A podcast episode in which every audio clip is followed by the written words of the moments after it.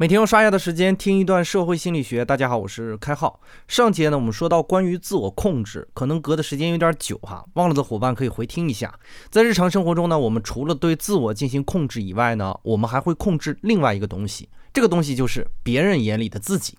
对于别人眼里的自己进行控制呢，在社会心理学叫做印象管理。关于印象管理呢，我们需要注意的是。通常情况下，我们对外的样子和真实的样子其实一定是有差异的哈。比如很多明星私生活被曝光以后呢，很多人都会跳出来说：“没想到你是这样的人。”再比如，我们都喜欢看一些政治人物表里不如一的现象哈。其实呢，这是正常现象，只不过是在特定的影响力之下呢，这些现象被放大了而已。这在心理学上叫做叠层效应。对于普通人来说呢，叠层效应就不那么明显了。比如我哈。大多数私下接触我的人都知道啊，开号有时候很调皮，说话的时候有些毛躁。但是因为做节目的缘故呢，这些毛躁就变成了语速快，而我的调皮呢，可能会体现在留言的反馈上。只是因为立场的变化呢，我的两个特征就发生了变化，更别提其他的特征了。而多数情况下呢，我们都会在试图拿捏这些变化的分寸，这就是印象管理嘛。我们当然渴望别人按照我们的想法而想自己哈，于是呢衍生出了印象管理的策略。简而言之呢，分为两种，一种就是迎合别人，一种就是解释自己。迎合别人的策略呢叫做逢迎，这种情况比较常见哈，我们都会称赞比我们好的人，以此呢获得对方的接受。但是要注意的是，逢迎在社会心理学中呢只是一种策略，没有任何褒贬之意啊。之所以在使用的过程中呢，因为策略强度和策略角度的不同，才会让我们对某些行为产生贬低。如果你发自于一个好的意图，哈，比如你是某个团队的领袖，那么你使劲夸赞一个人，企图让他来为你效力呢，就不太会有人说你是在拍马屁，而是会说你是任人唯贤，哈。但是如果你发自于一个自己的私欲，比如说晋升，而去逢迎你的老板，哈。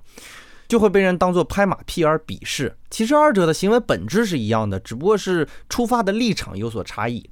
这种细微的差异导致的评价不一，我们以后遇到了再详述哈，这里不做过多的解释。除了逢迎之外呢，第二种印象管理策略就是从解释自我出发的，也就是自我妨碍啊。这个词儿听起来可能有点不知所云，怎么个自我妨碍法？别着急，开我给你解释哈。比如，如果我让你读一本书，当然呢，为了不让我失望，你可能第一句话就会说：“我这本书会尽力去读啊，读不好的地方，请您多包涵。”需要注意的是，我们每个人在接受任务的时候呢，都会这样谦虚一下哈，是为了避免对方的失望，都会为了自己设一个小小的障碍，那就是万一读不好呢，请不要怪罪我；万一做不好，请不要怪罪我。我们因为担忧失败而提前设计借口，哈，这种设计出来的借口呢，在心理上会暗示自己，甚至形成障碍，这种行为就叫做自我妨碍，哈。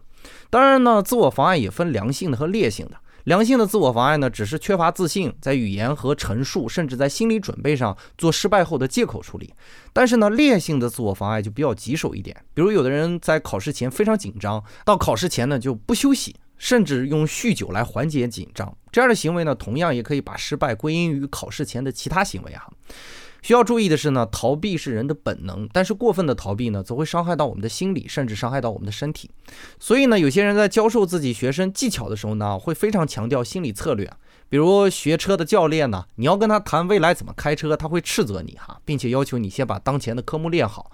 比如你要是和你的金融交易师傅聊挣钱以后该怎么办呢，他则会要求你好好写今天的交易日记啊。当然，我为什么了解这么多？因为这些我都经历过，这些都是有效的心理策略的训练方法啊，我都有所体验。就是关注当下，虽然说起来很简单，但是我相信做起来其实很难的啊。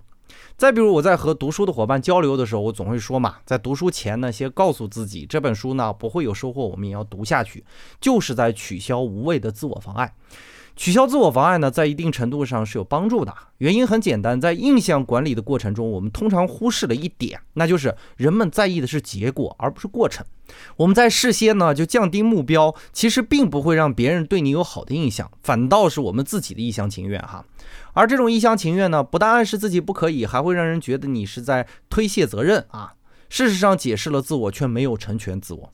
尤其在技能层面的提升呢，印象管理产生的效果远不及我们义无反顾的去钻研技术来的好处要大。所以说，死要面子活受罪啊，还是有一点道理的。在训练技能的时候呢，更多的不是印象管理，而是在泥潭子里使劲扑腾哈。注重在学习的时候具体的感受是怎样的，而不要在意别人怎么理解你。只有做到注目于成长本身，才能真正的体验到成长带来的快乐。